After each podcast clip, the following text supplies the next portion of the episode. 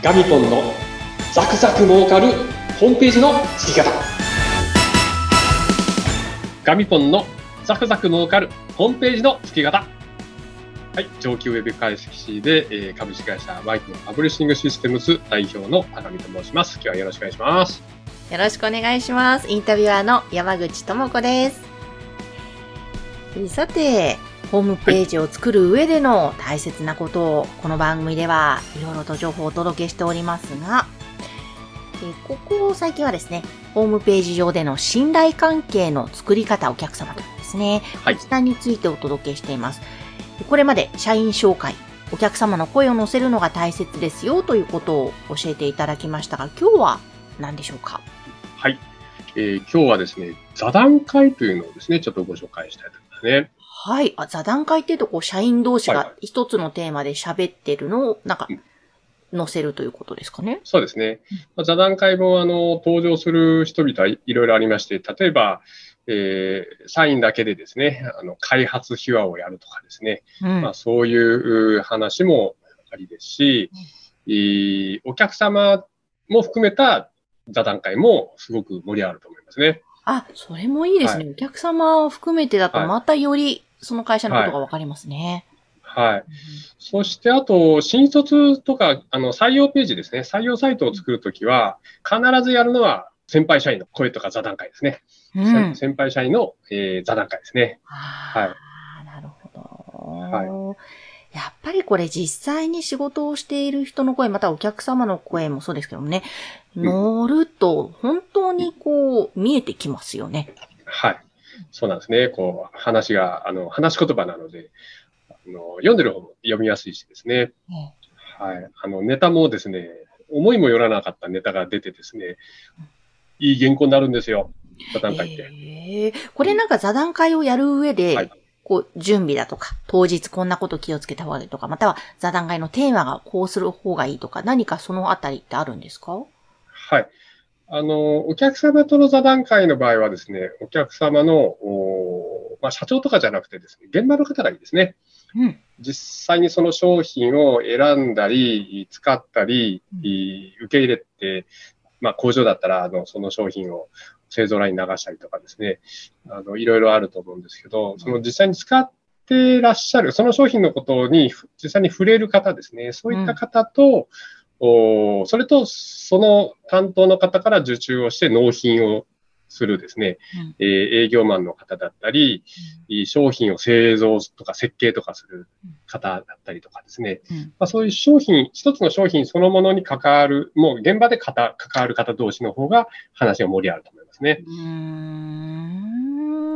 はい。で、社員の座談会の場合も、おやはり一つの商品に絞ってですね、この商品の開発に関するうエピソードを拾い出すような、うんあそういう座談会がありですね、開発座談会ですね。うん。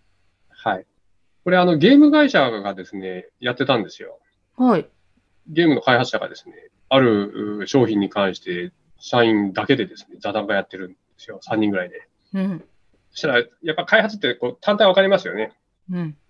その分かれた担当者が何を大事に作ったのかっていうですね、まあ商品使ってるだけだと、ゲームやってるだけだと分かんないけど、あの、この動きをどうやって再現してるのかとかですね、うん。あの、このキャラクターは、あの、どんな経緯で作ったとかですね、あの、あとテスト担当なんかもね、何で苦労したかとかですね、うん。役割によって、こう、苦労話がいろいろあってですね、でそれを解決、その苦労した部分をどう解決したかっていう部分は非常に、あの、ユーザーとしては非常に興味をそそされるしてですね、うん。非常に面白く読めましたですね。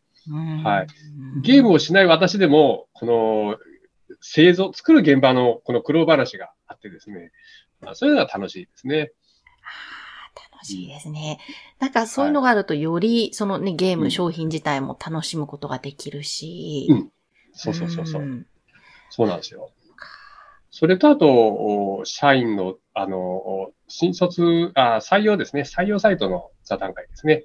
あの、先輩社員の、おまあ、先輩社員の声は大体載せてるんですけど、座談会やってるケースが結構少なくてですね。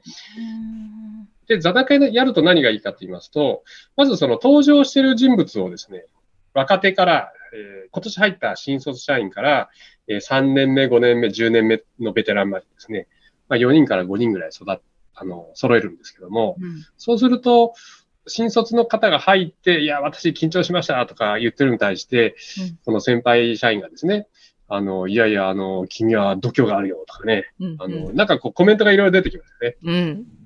そして、えー、また話が、あの、こう広がって5、5年目社員とか10年目社員が、あの、いや、君たちを見てると僕の若い時に思い出すよみたいな、なんかまた、あの、違った視点の話が出てきて、えー、そして今度は10年目社員が、あの、今度語るわけですね。会社入って10年経って、えー、いや、僕はもう、あの、車もこんなかったし、家も建てられたし、家族もね、みんな幸せだみたいな話が出てくると、こう、あ今から入社しようかなって思ってる、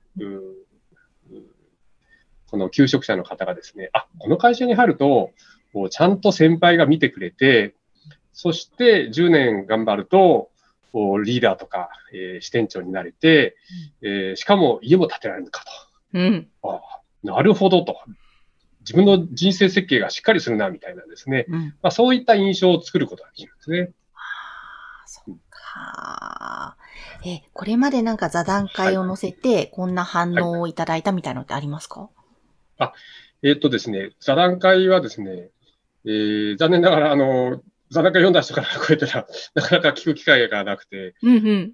こう話はあのあまり聞けたことはないんですけど、うん。新卒採用のサイトを作ったときはですね、うん。やっぱりあの、そのお客様の採用の結果良くなったっていうことですね。あはいの、後であの伺って、えーもうずっとそのまま載ってますですね。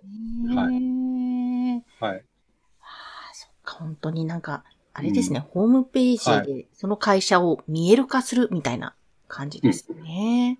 そうですね。その通りです。見える化っていい言い方ですね。うん。まあ、その会社に入社しようかどうかとか、えー商品を買おうかどうかとかですね、うん見てる方様々な、こう、思いを持ってご覧になるんですけど、会社の中に入れば見えるものをですねうん、こう見せてしまうっていうことなんですよね。それが、その、そのまま信頼関係とかうん安心感につながっていくっていううん。ことですね。うんはい。で、電話を取ると。電話を取ってかけようと。はい。自然になっていくっていうことですね。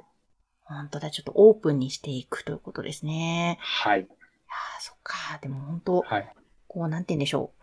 人間対人間の信頼関係の築き方とちょっと似てますね。うんホームページもやっぱりそうですね。対人ですもんね。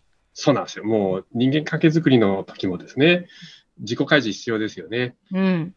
自分がなんどどんな生い立ちで、どこで生まれて、はい。えーどんな勉強して、何が趣味でとかですね、いろいろあのーし、お友達として仲良くなるためには必要な情報がありますけど、もうそれ、をこちらから出していくっていうことですね。ディスクロージャーして。そしてそれを見た人が安心すると。うん。ディスクロージャーしてる、公開してる会社と、してない会社とうん、どっちにしようかなって。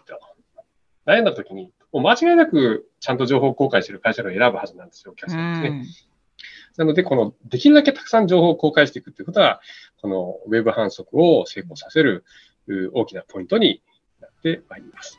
わかりました。はい。今日は座談会をホームページに掲載するといいよというお話を伺いました。